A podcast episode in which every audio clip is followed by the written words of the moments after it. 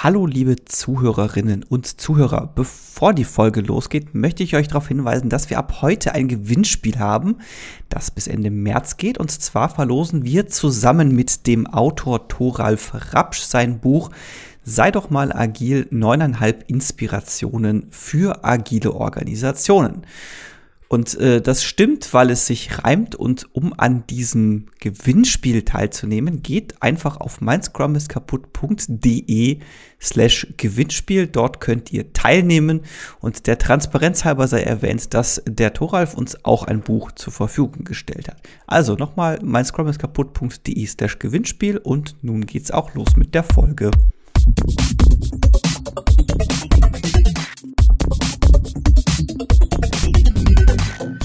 Das neue Jahrzehnt ist zwar bereits drei Monate alt, naja, fast drei Monate alt. Wir wollen aber trotzdem mal so den Start des neuen Jahrzehnts als Anlass nehmen, mal einen Rückblick zu wagen auf die vergangenen letzten zehn Jahre, auf das letzte Jahrzehnt, auch wenn es je nach Betrachtungsweise das Jahrzehnt eigentlich erst 2021 anfängt. Das ist uns an der Stelle egal.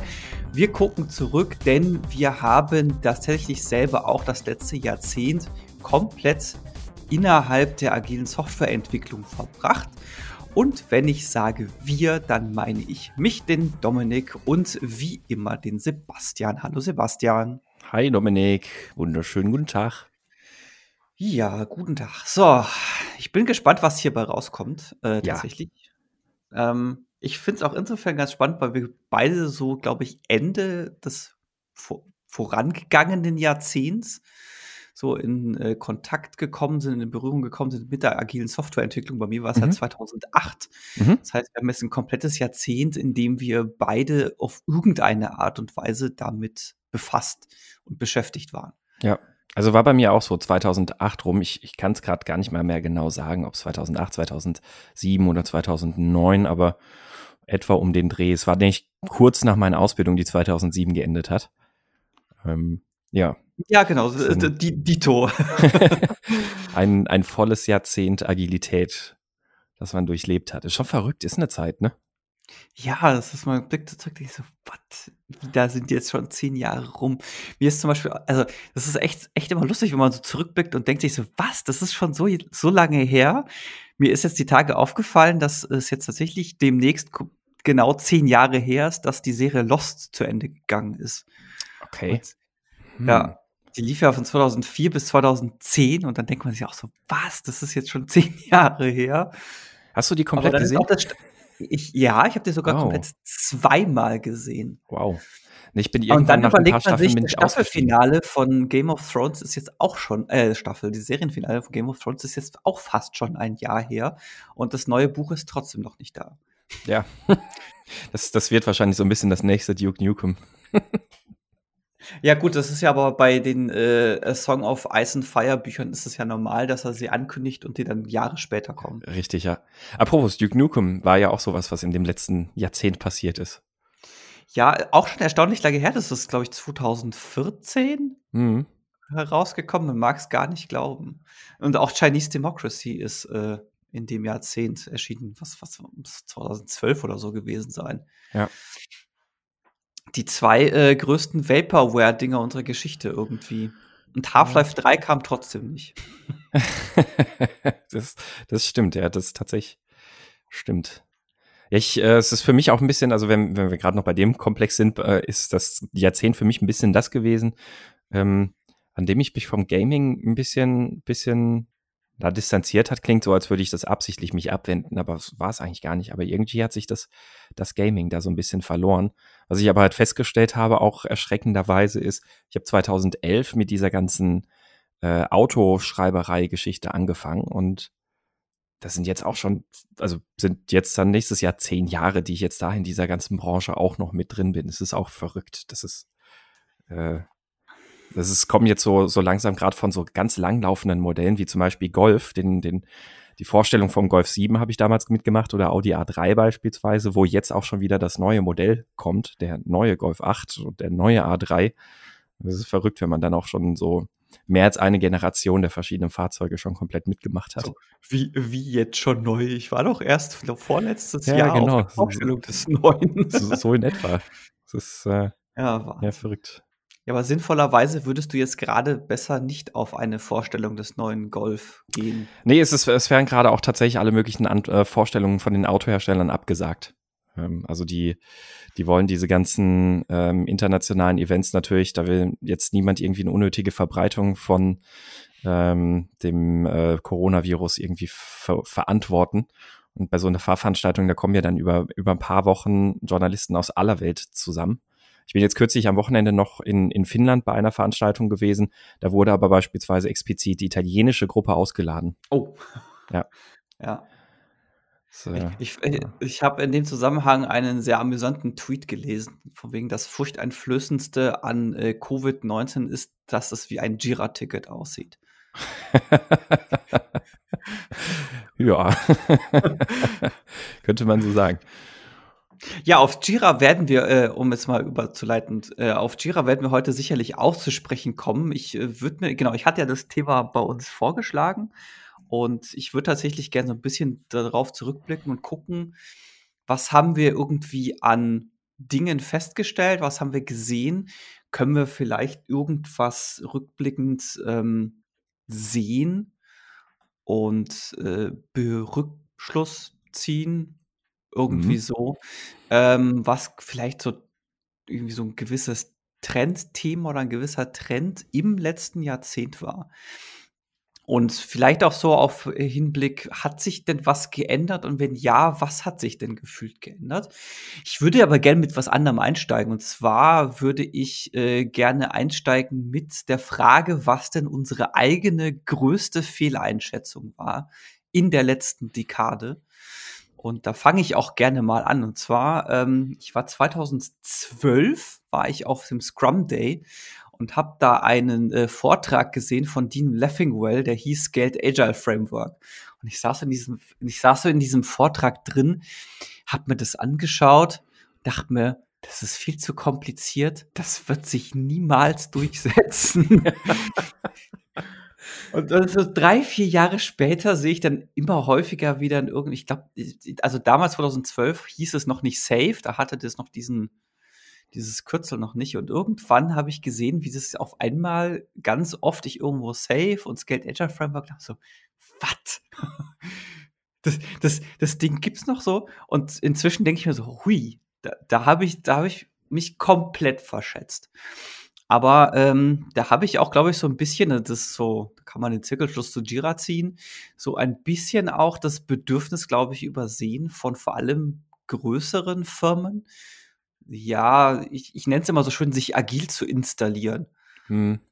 Das, das Bedürfnis übersehen und äh, also das Bedürfnis übersehen, dass große Firmen sich sowas wünschen und auf einen gut vermarktbaren Namen abfahren.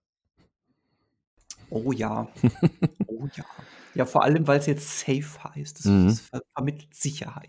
Das, das ist interessant. Also tatsächlich, ähm, ja, eine sehr interessante Fehleinschätzung. Also eine Fehleinschätzung in die, in die andere Richtung. Ähm, ich bin noch am überlegen, was, was ich so als meine Größe. Ja, ich glaube, ich brauche dafür noch so ein bisschen.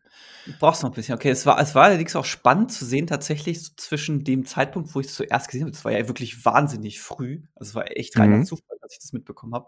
Und hey, keine Ahnung, das wird so um 2014, 2015 rum gewesen sein, äh, wo das größer geworden ist. Ich habe ich hab, ähm, jetzt im Zuge der Vorbereitung auf den Podcast hier festgestellt, dass ich tatsächlich zur Halbzeit des Jahrzehnts, nämlich Ende 2015, habe ich für das VS1-Magazin einen Artikel geschrieben, wie denn so gerade der aktuelle Stand der agilen Bewegung ist. Und da kam das Geld Agile Framework auch schon drin vor, dass es ja gerade irgendwie Thema ist. Mhm. War auch ganz interessant. Ich hatte den Artikel so halb wieder vergessen, den dann in dem Zuge auch nochmal durchgelesen. War ganz interessant, das zu sehen. Hm. Hm. Jetzt, äh, es ist echt, ja. Ist, ich bin, bin echt noch schwer am überlegen, was, was meine größte Fehleinschätzung in dem Jahrzehnt war, irgendwie in dem Kontext. Ähm, ja, was war dein persönliches äh, Scaled Azure Framework? ich glaube, ich glaube so ganz, ähm, ich, ich, ich glaube, ich würde sagen, ich habe, ich könnte das jetzt gar nicht so super konkret benennen, aber ich glaube, ich habe die ganze Entwicklung sozialer Netzwerke komplett falsch eingeschätzt. Ähm, und das, ich glaube, das geht uns allen so. Äh, möglich, ja. Und warum, warum ich das auch äh, insbesondere anspreche, ist, weil bei 2011, als ich dann zu einem Startup gewechselt bin, ähm, sind soziale Netzwerke ein elementarer Bestandteil dieser Geschäftsidee gewesen. Es ging ja damals um die Idee, Social Commerce zu machen, also so, so einen Marktplatz anzubieten, wie, wie Amazon das, das hat, auf dem andere Händler eben ihre Sachen verkaufen, aber eben mit einer extrem starken sozialen Komponente, dass du mh, auf der Plattform äh, deine Facebook-Freunde und andere Freunde eben halt so triffst und findest und die äh, Empfehlung geben können, dass dir die Plattform von sich aus sagt, ach, du shoppst gerade nach einer Kamera, ja, dann frag doch mal den äh, Hans-Peter, der ist ein echter Experte, was Kameras angeht, weil der hat hier schon viel mit Kameras gemacht und der, der kauft regelmäßig Kameras oder sowas. Also so ein bisschen Empfehlungen und Produktberatung zu sozialisieren, sozusagen.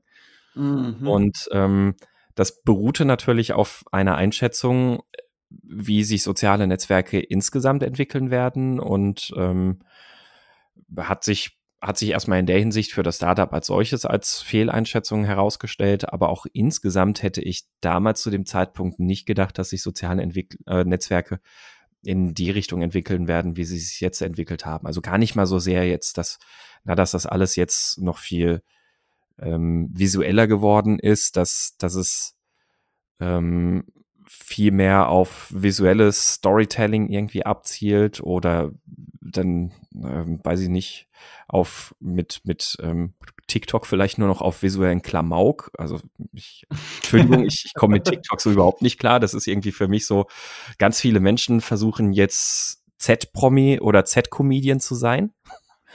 Ähm, ja, es, gibt, es gibt schon lustige TikTok-Videos. Ich habe da das Hauptproblem, dass ich finde, viele wirken sehr ähm, künstlich und unauthentisch. Ja, ja, und das, das, das ist genau das, was ich damit meine. Ja, also das, das ist so, ähm, ich weiß es nicht, also das fällt mir schwer, das anzugucken. Aber gut, ähm, dann, dann das soziale Netzwerke wirklich zu so einem Nährboden für, für, für schlimme Ideologien, Verschwörungstheorien und alles werden. Also ich meine, Verschwörungstheorien gab es immer schon und es ist klar, Verschwörungstheorien waren natürlich auch im Internet irgendwie gut zu verbreiten, dass das Ganze dann aber auch dann noch irgendwie so mit solchen Blasen und also das, das ist, glaube ich, vor allem, also dass diesen, diesen Phänomen von, von Blasen in sozialen Netzwerken, den, den hätte ich nie so erwartet. Und ähm, insgesamt damit auch ein bisschen für mich so die Entwicklung des Internets als solches. Jetzt äh, kürzlich habe ich eine Studie gesehen, dass die Verbreitung von ähm, rechten Verschwörungstheorien ähm, proportional zur, An zur, zur Verfügbarkeit von äh, Breitband-Internetanschlüssen steht. Hm, wundert mich gar nicht mal. Ähm, ich nee, würde nee. gar nicht, um jetzt gar nicht mal so sehr in das Thema abzudriften, was ich an der Stelle empfehlen kann. Es gibt ein Buch, das heißt Angela Merkel ist Adolf Hitlers Tochter. Äh, kann ich sehr empfehlen, das mal zu lesen. Da geht es tatsächlich um Verschwörungstheorien ähm, Full Disclosure, ich kenne einen der Autoren persönlich. Ähm, an der Stelle angemerkt, ich fand das Buch trotzdem sehr lesenswert und interessant, weil die auch mal so versucht haben, ähm, anhand gängiger und relativ bekannter ähm, Verschwörungstheorien einfach mal rauszufinden, wie entsteht sowas, wie kommt da jemand rein und wie ist es eigentlich, wenn man sich und die haben auch quasi versucht, selber sich so als so jemand ähm, mit in, als quasi Fake-Person so, so jemand zu sein, der mhm. eine Verschwörungstheorie anhängt. Mhm. War ganz interessant zu lesen. Er hatte so, ich fand es in manchen, in manchen Stellen verbesserungswürdig und ein bisschen flach, aber es war trotzdem war trotzdem interessant zu lesen. Und okay. mein, ich, mir geht's ja nämlich auch nämlich immer so, so ein, wer glaubt sowas? ja. Ähm, Aber ich würde da jetzt gar nicht so sehr drauf nein, nein, nein, nein, nein, nein. abbiegen wollen. Definitiv. Definitiv. Aber es ist, äh, also das, ich glaube, darauf und, und wenn man das jetzt so ein bisschen, wie gesagt, auch aufs Arbeitsleben irgendwie noch bezieht, da, darauf beruhte, glaube ich, insgesamt echt so eine sehr starke Fehleinschätzung. Ich hätte, ich hätte gedacht, dass sich soziale Medien und ich bin ja auch nochmal persönlich irgendwie ein bisschen davon betroffen mit, mit ähm, der Bloggerei und sowas allem, ähm, hätte ich tatsächlich gedacht, dass sich das alles ganz anders entwickelt. Ich hätte nicht gedacht, dass Podcasts, die ja damals schon ein Thema waren, dann ähm, irgendwann später im Jahrzehnt plötzlich einen, einen solchen Boom erfahren werden und dann plötzlich doch zu so einem richtigen Massenphänomen werden. Ähm, hätte ich nicht erwartet. Und ähm, wenn ich jetzt auch noch mal ganz konkret auf Agilität schaue, ich versuche die ganze Zeit zu überlegen, wie habe ich damals eingeschätzt, wie sich Agilität entwickeln wird. Und ich glaube, ich habe damals, also ich, ich so, so wie ich mich erinnere, bin ich damals davon ausgegangen, dass das natürlich ein sehr wichtiges, sehr starkes, sich verbreitendes Thema sein wird. Und dass es aber natürlich ein Thema sein wird, das gerade in großen Unternehmen auch sehr viel, na, ähm, Stolperfallen für sich bereitet. Mhm. Also ich glaube auch, wenn ich, wenn ich immer sehr enthusiastisch und begeistert für dieses Thema war und bin, glaube ich, habe ich da eigentlich keine besonders unrealistische Einschätzung gehabt. Also ich hätte jetzt nicht sagen können, dass es genau da stehen wird, wo wir jetzt stehen, aber ich hätte auch nicht erwartet, ja. dass es der Mega-Hype wird. Ich hätte aber auch nicht erwartet, dass es ähm, einfach so wieder im Nichts verschwinden wird. Und aktuell ja, kann man weder äh, das eine noch das andere sagen. Genau, äh, geht mir einigermaßen ähnlich. Also ich bin jetzt rückblickend betrachtet, hätte ich mich damals auch angenommen, okay, so ein, okay, das wird sich das, das, das ist zu gut, um sich nicht irgendwie zu verbreiten. Ähm, es hat dann Richtungen eingeschlagen, siehe Scaled Azure Framework, die ich nicht angenommen hätte, mhm. die ich nicht gedacht hätte. Ähm, und ob, ja, optimistisch, vielleicht naiv, wie ich damals war, ähm, habe ich sicherlich gedacht von wegen, okay, das ist ja das und das ist ja ganz logisch. Das wird garantiert, wird es jeder auch so sehen und so umsetzen. Dass das aber oftmals anders ist, dass man so ein Ja, Retrospektiven brauchen wir nicht oder dieses Daily, das machen wir anders. Ähm, dass das oftmals eher ernüchternd ist, wissen wir ja, glaube ich, auch mhm. inzwischen. Und dass viele Umsetzungen halbherzig ähm, oder er, er, erzwungen sind, von oben herab befohlen sind und nicht funktionieren. Und ich glaube auch dieses ganze Thema, ähm, wie sehr beeinflusst die Organisation den Erfolgsfaktor? Ich glaube, das war so etwas, das kam so Mitte des Jahrzehnts, wo, wo, wo wir das langsam auf dem Schirm hatten. Also als es mit den Management 3.0s und Co. angefangen hat. Das muss der Management 3.0 mhm. ist auch schon 2011 oder 2012 so eigentlich. Aber dass dieses Thema tatsächlich irgendwie eine gewisse Relevanz bekommen hat. Und ich nehme da jetzt als Gradmesser sowas wie, wie oft taucht das auf irgendwelchen Konferenzen, Barcamps und Co. auf. Das war so ungefähr Mitte des Jahrzehnts. Würde ich auch ich habe ähm, was ich ganz spannend finde bei der Betrachtung, es gibt ja diesen Chaos Report von der Standish Group. Mhm. Ähm, das ist ja der, der sich, ähm, da gibt es immer so eine Umfrage, die die machen und die unterteilen die Projekte dann in den Stand, ähm, war das Projekt erfolgreich, hatte es ähm, Schwierigkeiten, ähm, was heißt, es war dann letztendlich trotzdem erfolgreich, aber es war halt eine schwierige Geburt sowas wie Duke Nukem Forever zum Beispiel. Oder ist es tatsächlich fehlgeschlagen?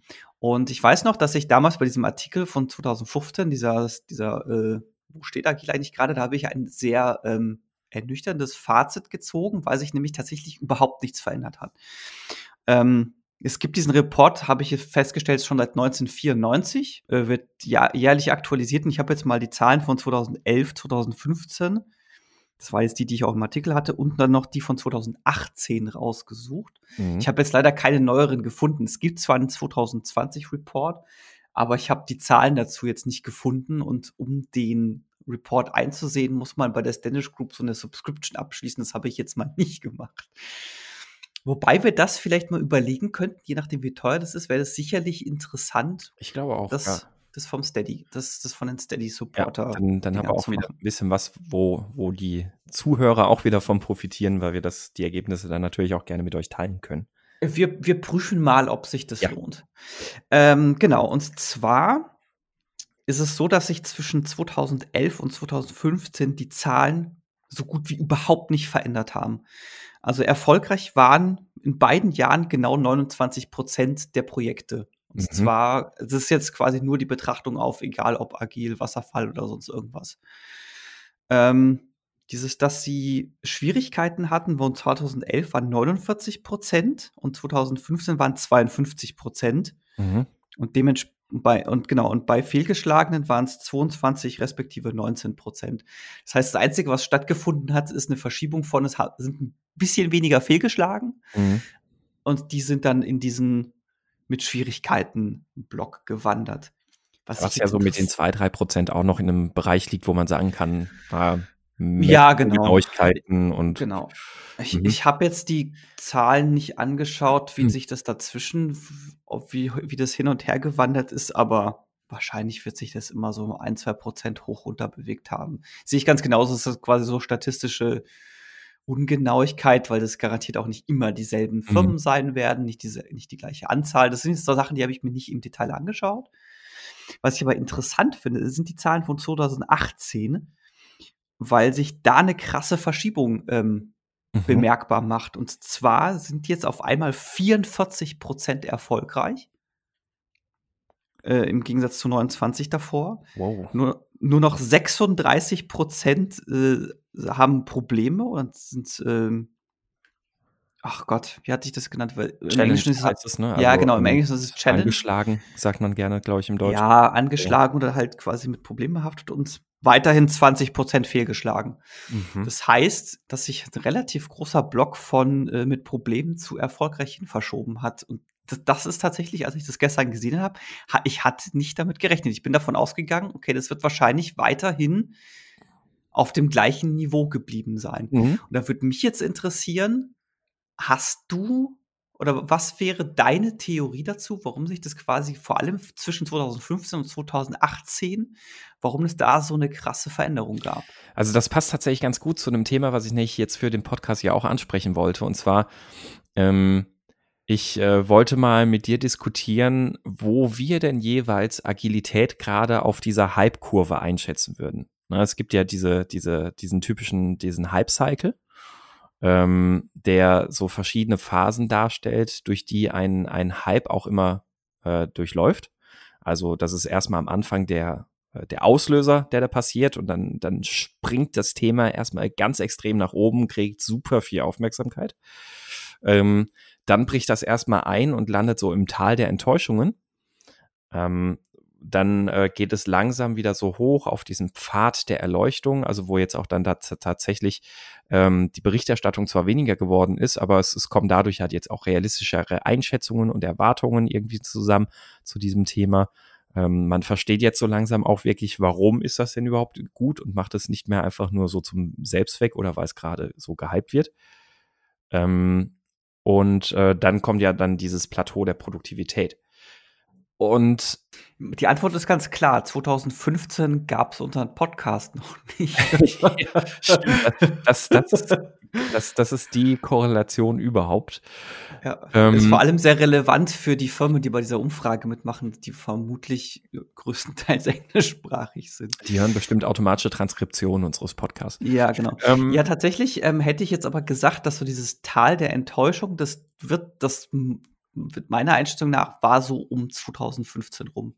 So tatsächlich so Mitte des Jahrzehnts, da war so diese, diese Ernüchterungsphase, da kam dann auch vermehrt diese Agil ist tot Blogartikel und wie sie alle die Überschrift hatten, die kamen so um den Bereich rum auf.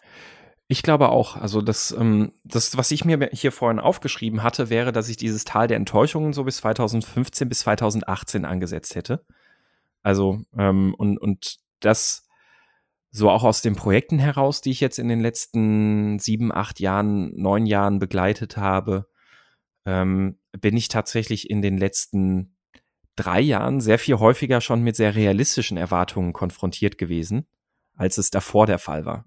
Also davor war das wirklich ganz oft so, ja, wir machen jetzt agil, weil dann, äh, dann läuft das. Ähm, auch heute gibt es natürlich noch Kunden, die sagen, ähm, ja, wir brauchen einen Scrum Master, weil wir sind agil, wir haben Jira und ähm, mhm. ja, der muss uns das jetzt alles dann richtig machen oder der, der muss uns da jetzt, äh, wir, also ich bin tatsächlich jetzt in den letzten zwei Monaten in Gesprächen für Folgeprojekte mit einem Projekt konfrontiert gewesen, wo jemand gesagt hat, ja, und ähm, äh, wir hätten dann hier gerne als Abnahmekriterium im Beratervertrag stehen eine Produktivitätssteigerung um 30 Prozent in drei Monaten.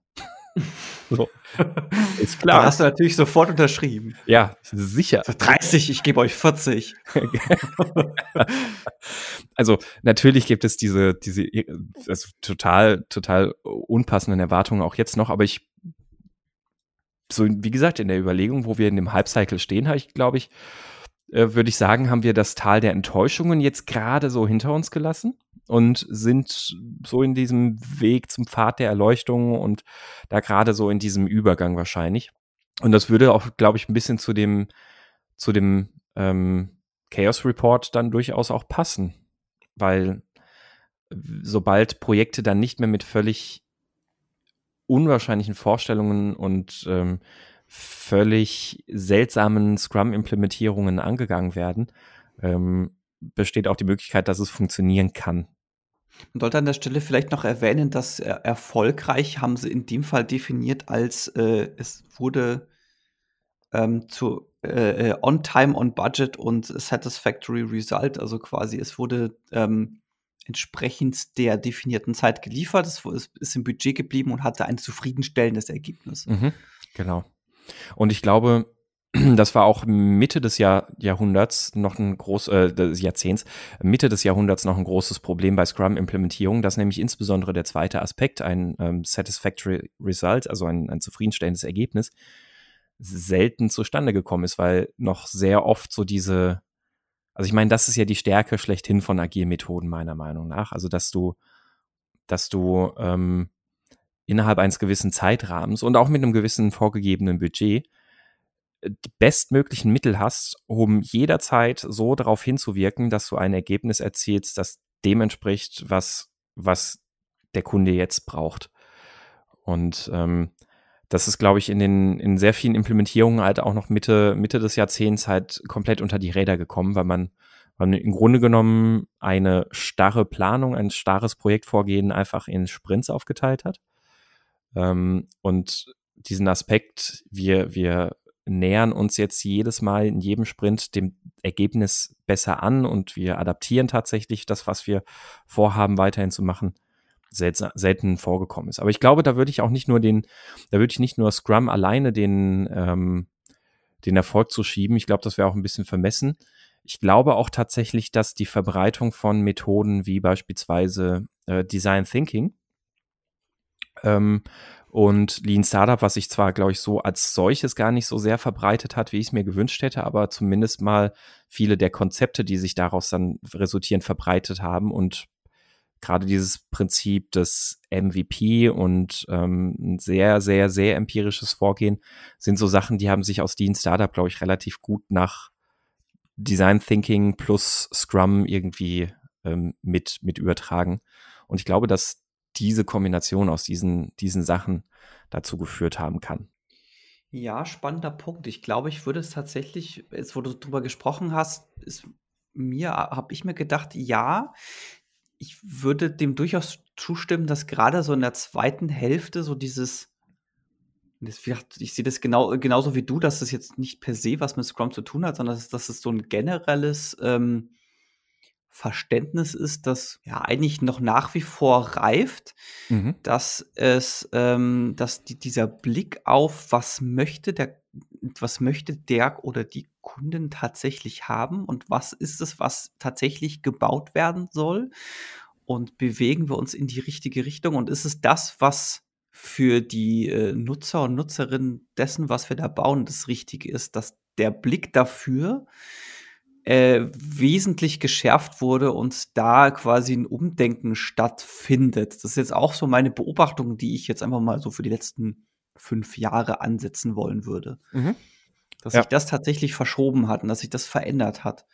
Ich hätte jetzt, wie gesagt, nicht erwartet, dass es bereits äh, 2018 sich so krass verschoben hat, weil ich meine, von 29 auf 44 Prozent innerhalb von drei Jahren, wo sich in den fünf Jahren davor, und ich habe mir damals die Zahlen von 2000, also 12, 13, 14, 15 und so weiter auch angeschaut, das hat sich immer um ein, ein plus minus ein Prozent hin und her mhm. verschoben. Mhm, richtig.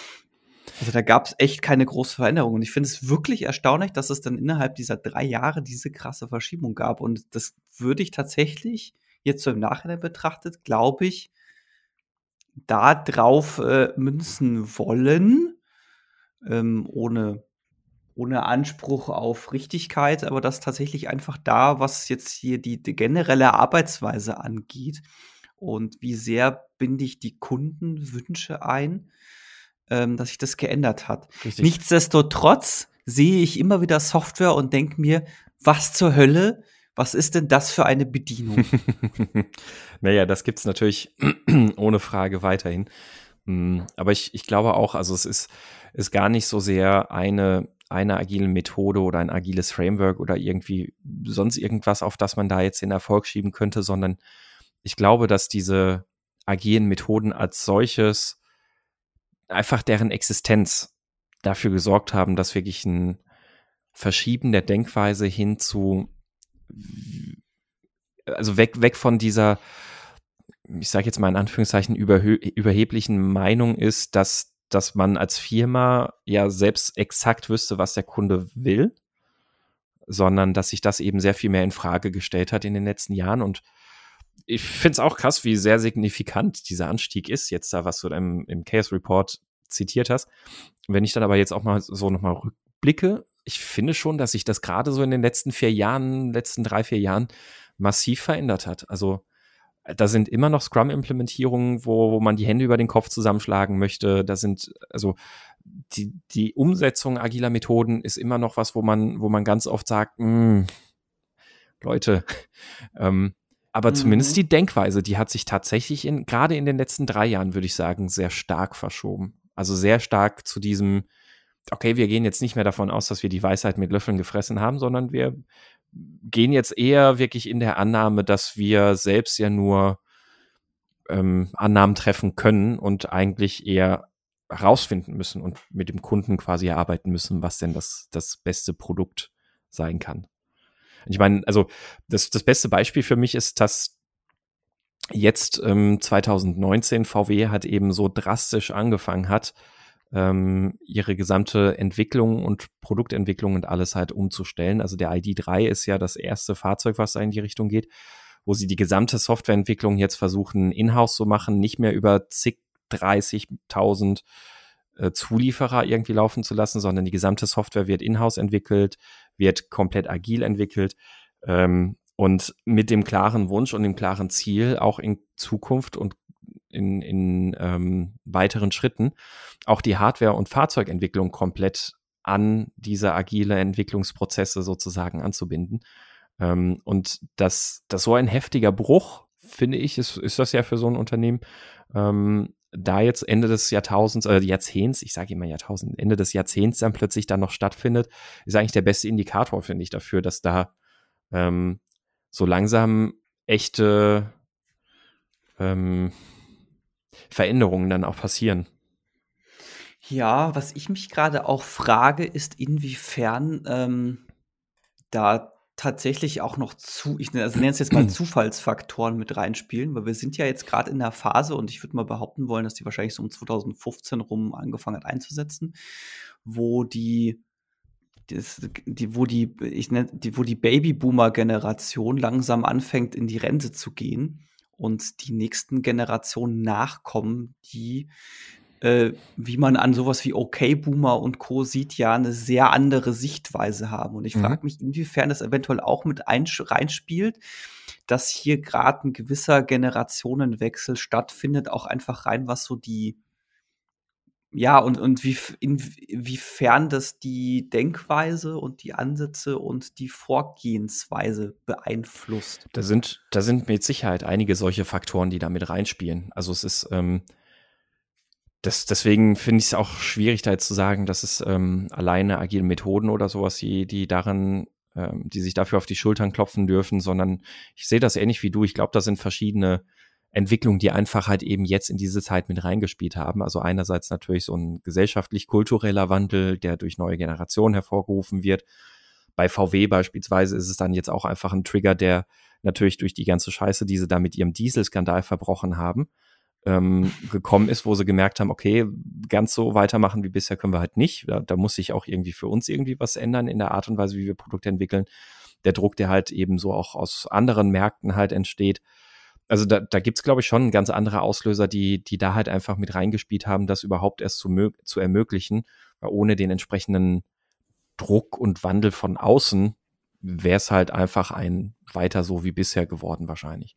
Und es ist ein bisschen, naja, so wie halt jetzt ähm, das Coronavirus gerade dafür sorgt, dass, dass die, die Börsen auf Talfahrt gehen, ist aber halt auch nur der Auslöser.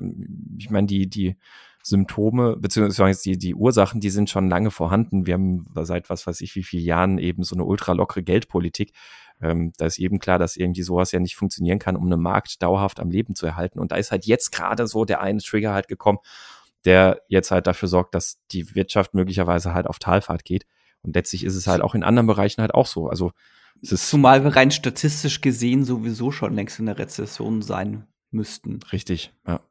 Und deswegen, ähm, ich glaube, da ist Agilität vielleicht so ein, ähm, es ist halt irgendwie immer da gewesen, aber es hat sicherlich noch andere Trigger und Auslöser gebraucht, um, um das erstmal loszukitzeln und dass, dass da plötzlich wirklich was passiert.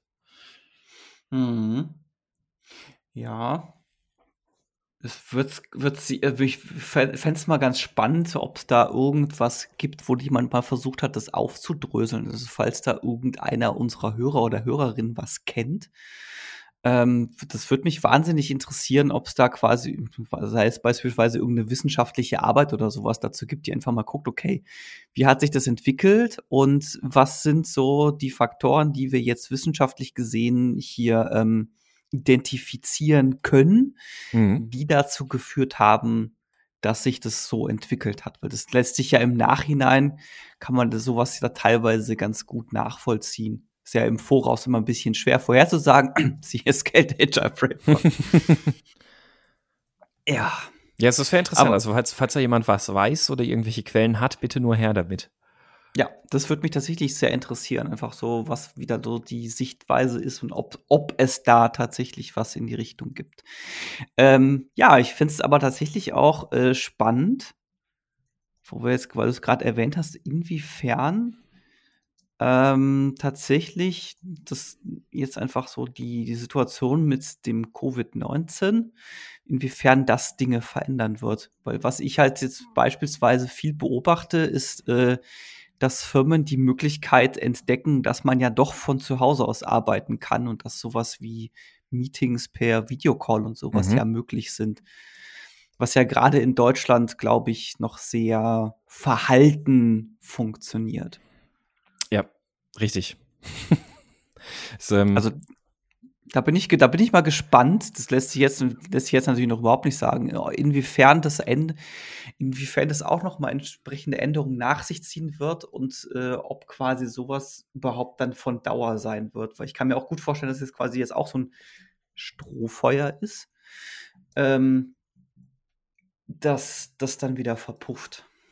Ähm, ja, ich bin da, also ist schwer zu sagen. Ich glaube schon, dass sich da in der Hinsicht ein bisschen was wandeln wird, aber sicherlich werden viele Sachen von denen, die jetzt passieren, die eigentlich überfällig waren, dass da mal was passiert. Also zum Beispiel halt eben solche, solche Regelungen äh, für, für Homeoffice, ähm, dass ähm, auch, naja, ich meine, im Gesundheitssystem wird man, denke ich, relativ gut sehen können jetzt in den nächsten Monaten, dass das eigentlich schon seit Jahren überlastet ist.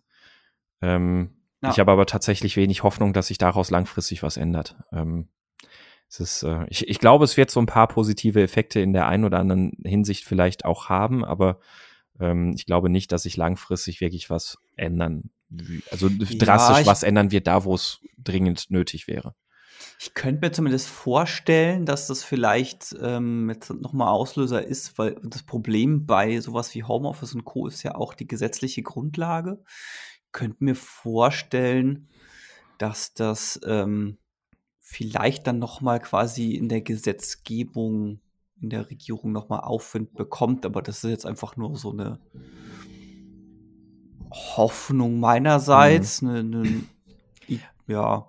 Also was natürlich, was natürlich eine, eine, Ursache sein kann oder was natürlich ein Grund sein kann, dass, dass das vielleicht doch irgendwie ein bisschen ähm, nachhaltige ähm, Veränderungen mit sich bringen könnte, ist sicherlich der Umstand, dass wir jetzt in nicht mehr so ferner Zeit ja wieder eine Bundestagswahl haben.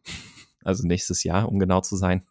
Mhm. Und äh, Krise plus Wahl sorgt ja eher mal dafür, dass sich auch konkret was verändern könnte, weil natürlich die Art und Weise, ja, wobei wie, da wie ist die, da ist die Krise gerade ein Jahr zu früh so ein bisschen. Ja, das schon, aber natürlich wird das sicherlich auch ein bisschen darauf abstrahlen, wie wie die Politik sich jetzt durch diese Krise dann durchnavigiert. Ähm, äh, weil sowas, glaube ich, dann schon noch mal, also gerade so eine so eine intensive Krise sich dann wahrscheinlich noch mal ein bisschen nachhaltiger im, im Wählergedächtnis verankert als ähm, einfach nur mh, hm, ist ja alles Kacke so ungefähr.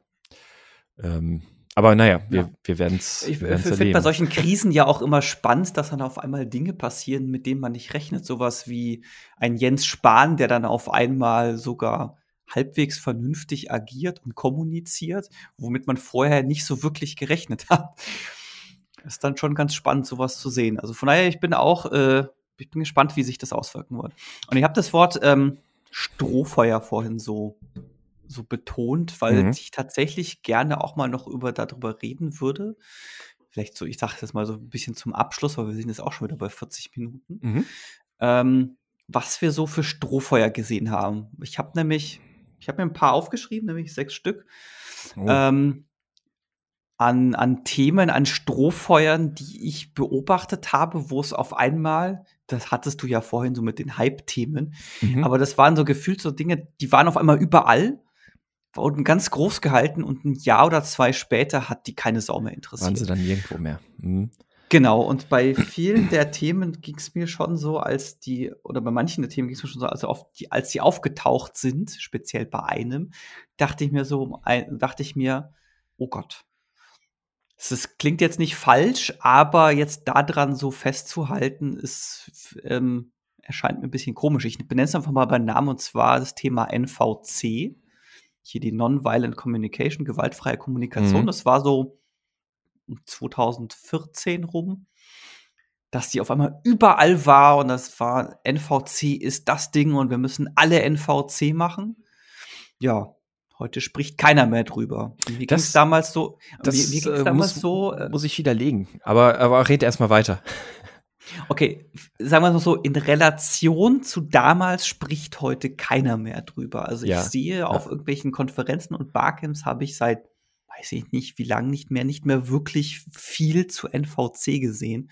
Und damals war gefühlt, jetzt überspitzt dargestellt, jeder zweite Vortrag war zu NVC und jede zweite Barcamp-Session war zu NVC.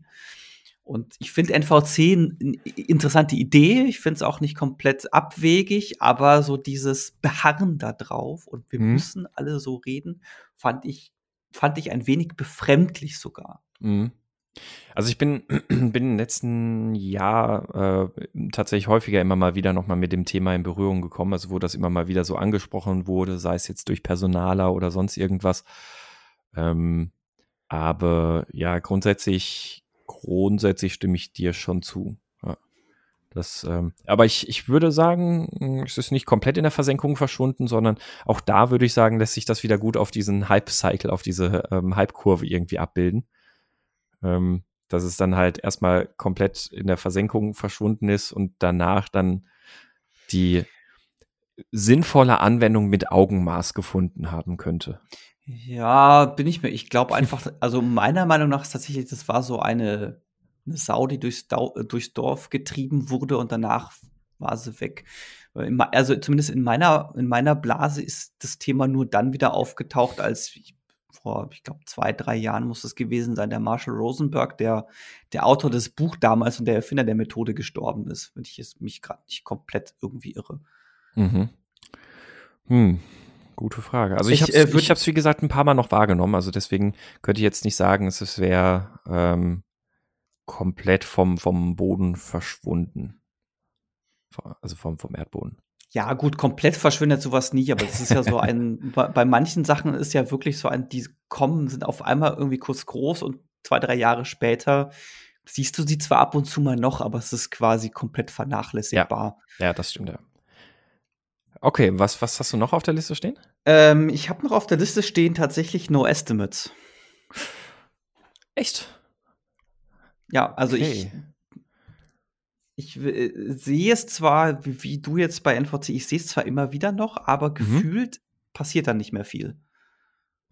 Ja, das ist richtig, ja. Aber ich, in, in ich meiner, glaube, es ist auch so ein Thema, wo nicht viel passieren kann. Ja, ja, aber es gewinnt auch keine Traktion. Also das, mhm. das war auch so, ich, ich hatte das Thema auch schon hier in diesem 2015 Artikel, hatte ich das auch schon drin. Ich bin damals davon ausgegangen, dass das mehr Traktion bekommt, aber das ist dann irgendwie relativ schnell wieder abgestorben. Und es gibt zwar noch, wie gesagt, also immer ab und zu mal lese ich was davon, aber ich habe bis heute weder jemanden kennengelernt, der es äh, tatsächlich, äh, tatsächlich bei sich auf No Estimates umgestellt hat, noch habe ich es selber irgendwo gesehen. Mhm. Das, das ist richtig. Also ich habe keine, keine konsequente Implementierung oder sowas davon mal gesehen. Ja. ja.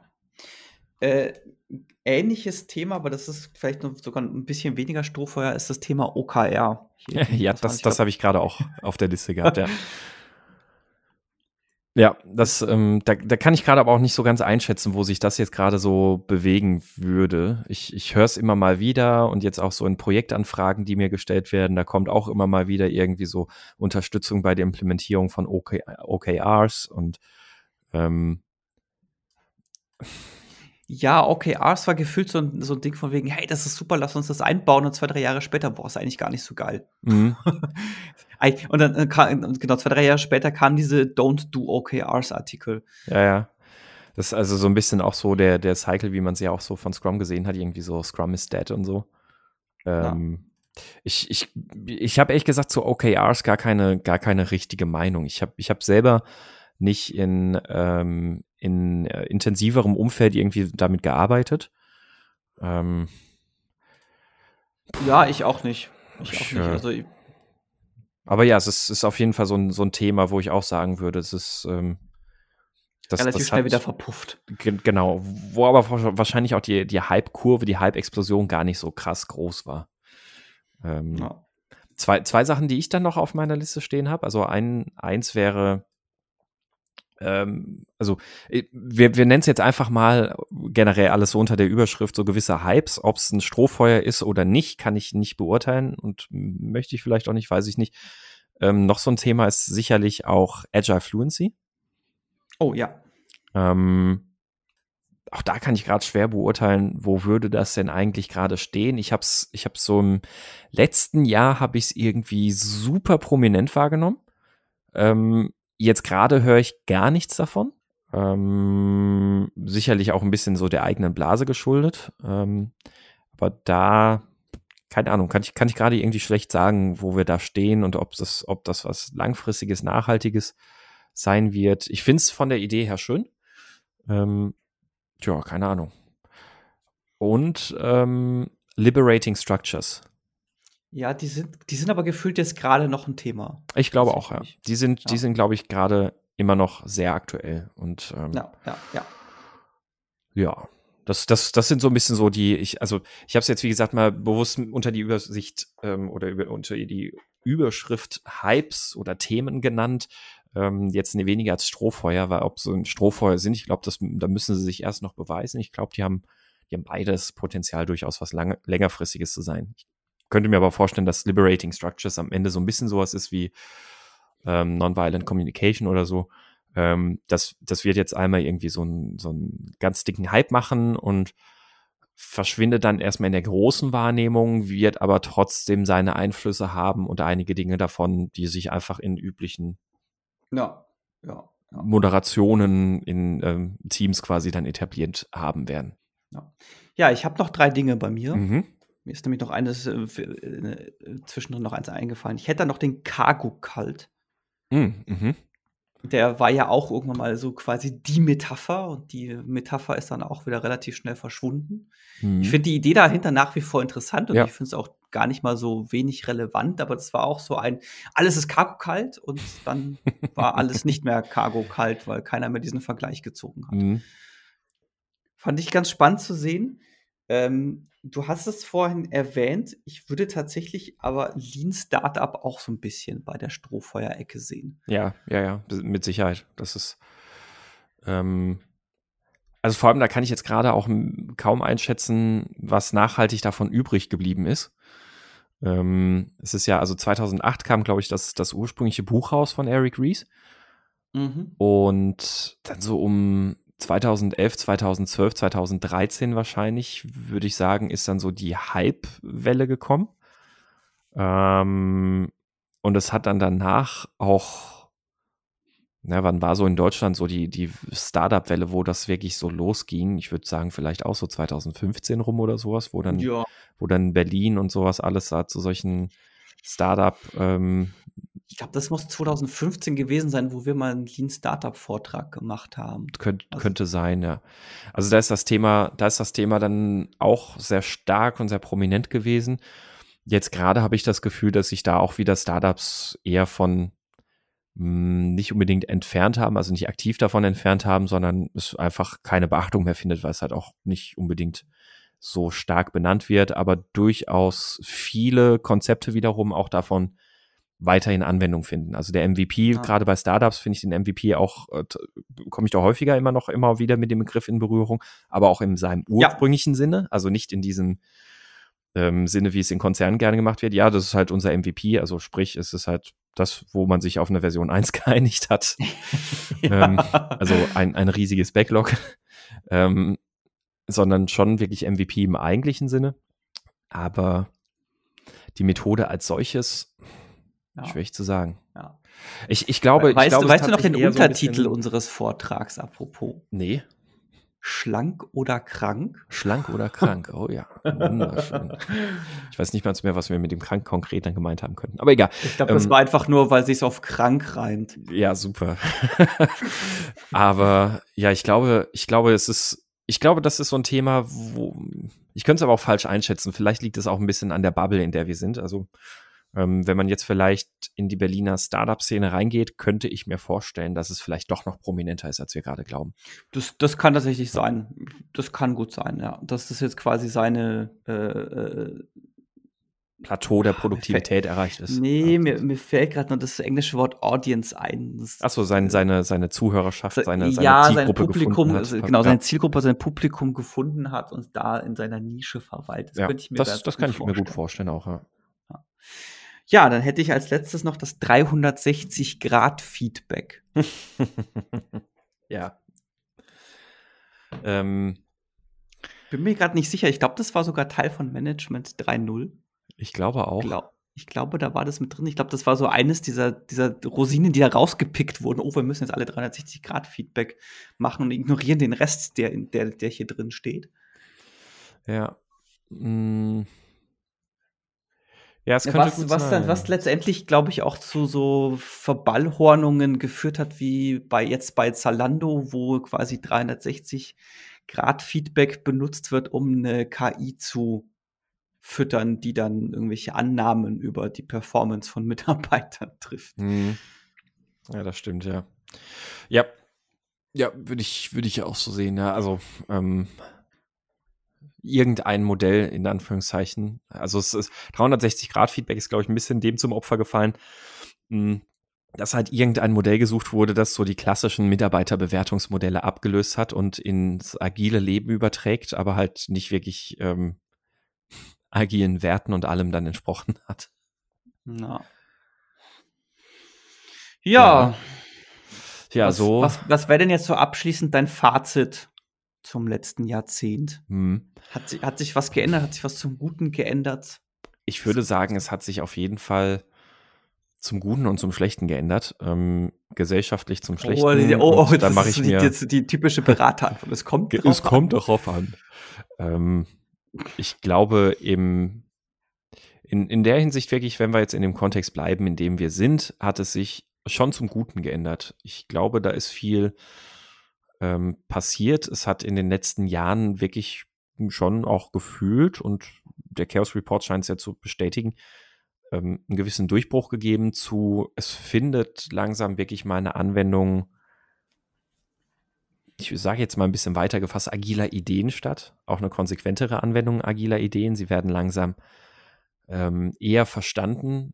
Sie werden nicht mehr überall nur noch so als Selbstzweck gemacht. Ähm, deswegen, ich würde schon sagen, dass da, dass da was passiert ist und dass ich, das, das ist auch genau der Grund. Ich bin ja immer im Überlegen, auch was, was kommt denn nach Agilität? Also, wir sind jetzt in der Phase der Agilität, sagen wir es mal so ganz, ganz weit gefasst. Ähm, und dann gibt es ja ganz viele, die halt auch nur sagen, ja, Agile ist auch nur ein Hype und danach kommt der nächste Hype.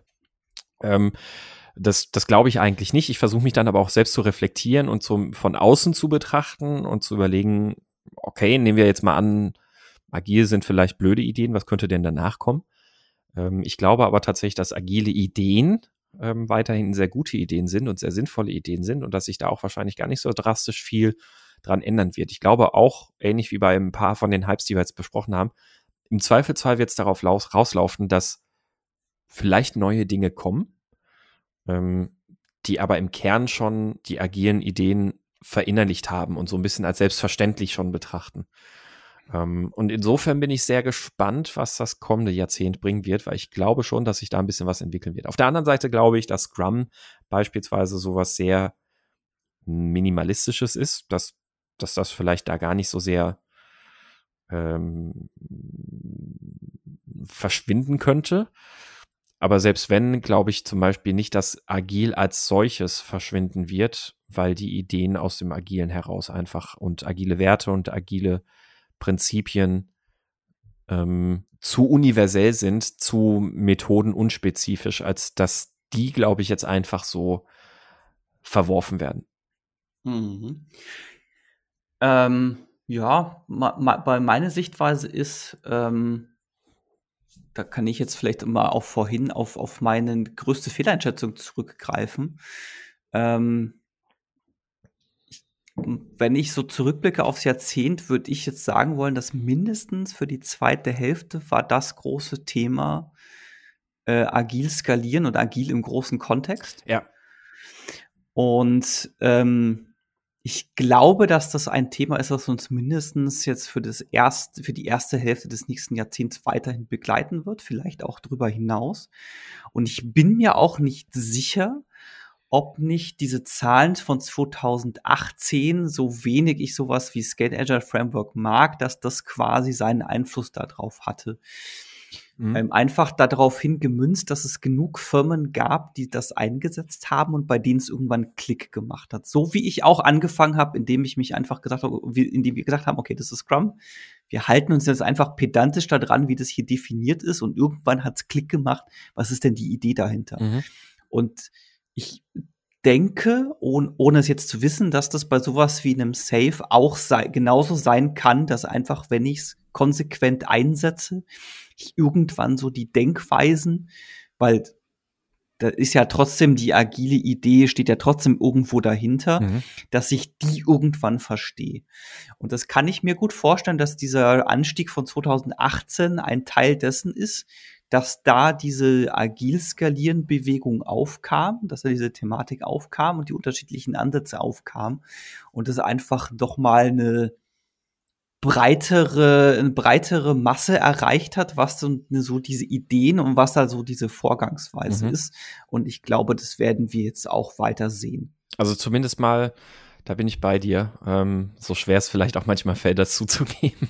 Es hat sicherlich den Nährboden dafür geschaffen, dass Scrum ähm, nicht mehr nur als eine äh, Idee für kleine Teams oder kleine Firmen verstanden wird, sondern klar wurde, okay, das kann auch im Großen funktionieren. Ja. Mhm. Ja, spannend. Ähm, finde ich, finde ich einen schönen, schönen Abschluss und ich bin auch gespannt, ja, wie sich das in den nächsten Jahren entwickelt. Also es wird vor allem interessant zu sehen zu sein, wie, wie Firmen, die dann eben Safe implementiert haben, da dann weitermachen von da aus. Ähm, ja. ja. Ja. Ja, dann schließen wir das Jahrzehnt ab. Schließen wir das Jahrzehnt ab. Machen wir den Sack zu. Machen wir den Sack zu und äh, kommen wir zu den Picks der Woche. Ja. Der Pick der Woche. Magst du den Anfang machen? Ich äh, mache den Anfang, genau. Ähm, und zwar mein Pick der Woche. Wir hatten es ja gerade von etwas Großem. Äh, ist ein YouTube-Video. Und zwar, ich äh, bin ja Freund der elektronischen Musik und ich finde, alle paar Jahre finde ich immer irgendwie so ein Live-Set, was mich irgendwie total flasht. Und ich habe äh, neulich bin ich mal, warum auch immer, habe ich mir ganz viele Tomorrowland-Sets äh, bei YouTube äh, reingezogen. Das war eine furchtbare Erfahrung, weil das meiste davon war wirklich, wirklich schlimm und war für mich so ein, ja, da sind sie dahin, die, Hel die, die, manche, manche der Helden meiner äh, 20er Jahre, die machen ziemlich einen Scheiß teilweise. Also es ist für mich, für mich unhörbar. Das ist, das geht einfach in die, das geht einfach in Richtung Lärm. Aber ich habe dann ein Set gefunden, was mich komplett weggeblasen hat und was ich gerade gefühlt in Dauerschleife höre. Wie das ist, wenn ich irgendein Set finde, was ich total geil finde. Und zwar ist das von Boris Breicher, da seine Liveaufnahme von 2018. Ich habe dann, ich habe noch nie vorher von dem gehört. Ich kannte den Menschen. Ich habe dann, festge hab dann festgestellt, der erlebt gerade so einen kleinen Hype. Ähm, ist ein Mensch, der kommt irgendwo aus der Pfalz tatsächlich. Mhm. Ähm, und was ich wa wahnsinnig spannend finde, ist, der war damals ähm, in Rammstein vor Ort und hat auch dadurch eine entsprechende Verbrennung im Gesicht. Oh, okay. Wow. Ähm, hat jetzt aber quasi musikal, also ist jetzt insofern nur relevant, weil quasi das so ein bisschen der Grund war, weshalb er über irgendwann bei der Musik, bei Musik gelandet ist. Und es ist, ähm, es ist so eine Mischung aus Techno und Trance, eigentlich, eigentlich genau das, was ich geil finde. Und deswegen höre ich das gerade rauf und runter. Mhm. Deswegen ist mein Pick der Woche diese Aufnahme von Boris Breicher auf der Tomorrowland 2018. Okay. Ja, cool. Ähm, ich habe ein, ähm, ich, ich, ich habe heute mal was ganz anderes auch, was wir so noch nie hatten bei, bei den Picks. Ich habe ein Rezept. Oh. Einfach was zum Kochen, einfach was zum Nachmachen. Es ist, nein, es ist nicht das gesündeste Gericht überhaupt. Aber wer schon mal in den USA war, kennt ja wahrscheinlich General Tso's Chicken. Ähm, als, als wir damals in New York waren, haben wir das leider verpasst. Ich weiß auch nicht, warum wir das nirgendwo gegessen haben.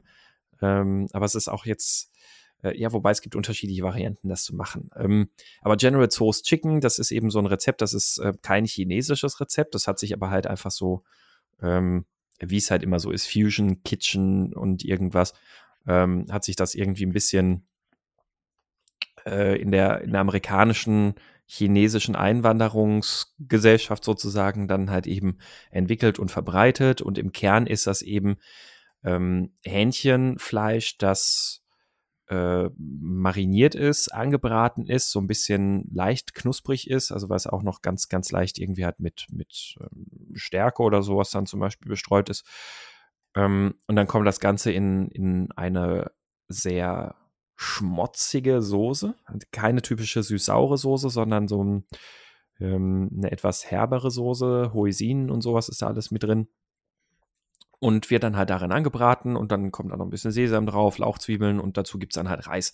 Ist in New York wirklich so in Chinatown irgendwie eins der beliebtesten Gerichte und überhaupt auch, glaube ich, in den USA so eins der beliebtesten chinesischen Gerichte.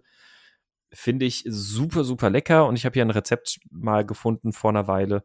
Das ist nicht unbedingt das Original General Tso's Chicken, weil das mit einer Art Cornflake-Panade gemacht wird, ähm, es ist aber trotzdem super lecker und es ist relativ einfach nachzukochen. Kann ich sehr empfehlen. Deswegen mein Pick der Woche: General Tso's Chicken. Kocht das mal nach und lasst uns wissen, ob ihr es toll fandet. Das klingt sehr gut. Ich werde es nachkochen. Dann musst du nur natürlich nach einer glutenfreien Variante gucken. Ja, kriege ich hin. Aber die gibt es ja. Es gibt ja auch von, von Share die glutenfreien äh, Cornflakes. Äh, ja, Cornflakes, also gute Cornflakes sind sowieso glutenfrei. Also ich kaufe immer, Cornf ja. ich kaufe, ich kaufe immer Cornflakes, die da steht Zutaten Mais. Ja, das stimmt. Ja, das, das, das ist, ist das Einfachste, ja. Ja. Das, äh, das ist, ähm, Jetzt können wir übrigens auch darüber philosophieren, Gluten oder Gluten. Und du hast es eigentlich richtig gesagt. Ich habe das auch nochmal nachgeschlagen. Es ist eigentlich Gluten, ähm, aber ich sage auch manchmal Gluten. Irgendwie ist es, ja. Ja, ich glaube, das kommt so ein bisschen aus der Chemie, äh, weil du hast ja Butan und Buten und sowas. Mhm. Ich glaube, da kommt, da kommt es so ein bisschen her. Ja. Ja, Ja. dann äh, würde ich sagen, schließen wir die Folge mal ab, die jetzt doch wieder länger geworden ist, als ich eigentlich mit gerechnet hätte. genau. Ähm, ja, uns würde natürlich auch interessieren, was wie ihr dann so das letzte Jahrzehnt erlebt habt, was jetzt so das Thema Agilität angeht. Schreibt uns das doch gerne bei uns im Slack-Kanal. Den findet ihr unter mein Scrum ist kaputt.de slash Slack. Dort findet ihr den Invite-Link. Wir posten zu jeder Folge auch immer einen, immer ein, ja, immer so automatisierten Kommentar. Da könnt ihr dann gerne darauf antworten oder auch einfach so in einem der Kanäle dort das entsprechende Feedback hinterlassen. Ihr erreicht uns natürlich ansonsten auch wie immer über Facebook und Twitter, dort jeweils unter dem Namen Scrum kaputt. Und ansonsten jederzeit auch per E-Mail, auch wenn wir da immer noch nicht so gut im Beantworten sind, einfach an thema at kaputt.de. Auch falls ihr einen Themenvorschlag habt, dann nutzt einfach genau diese Kanäle. Wir nehmen die normalerweise auch alle auf und nehmen die auch manchmal irgendwann dran. Mhm. Genau. Ja, da, da kamen auch wieder ein paar spannende äh, Themenvorschläge in letzter Zeit rein. Ich glaube, da können wir demnächst mal wieder was von Da, machen. da werden Also, wir auf jeden Fall ähm, demnächst Genau. wieder ein Hörerthema machen, weil äh, da, waren, da waren welche dabei, die mich auch sehr angefixt haben und wo ich glaube, die, ja, da waren die, die beispielsweise sehr auch die spannend. Liberating Structures dabei. Richtig, genau. Und ich glaube, die das ist tatsächlich ein Thema, über das wir mal sprechen sollten. Ich glaube auch. Ja, in dem Sinne, vielen Dank fürs Zuhören und bis demnächst wieder. Ciao. Tschüss.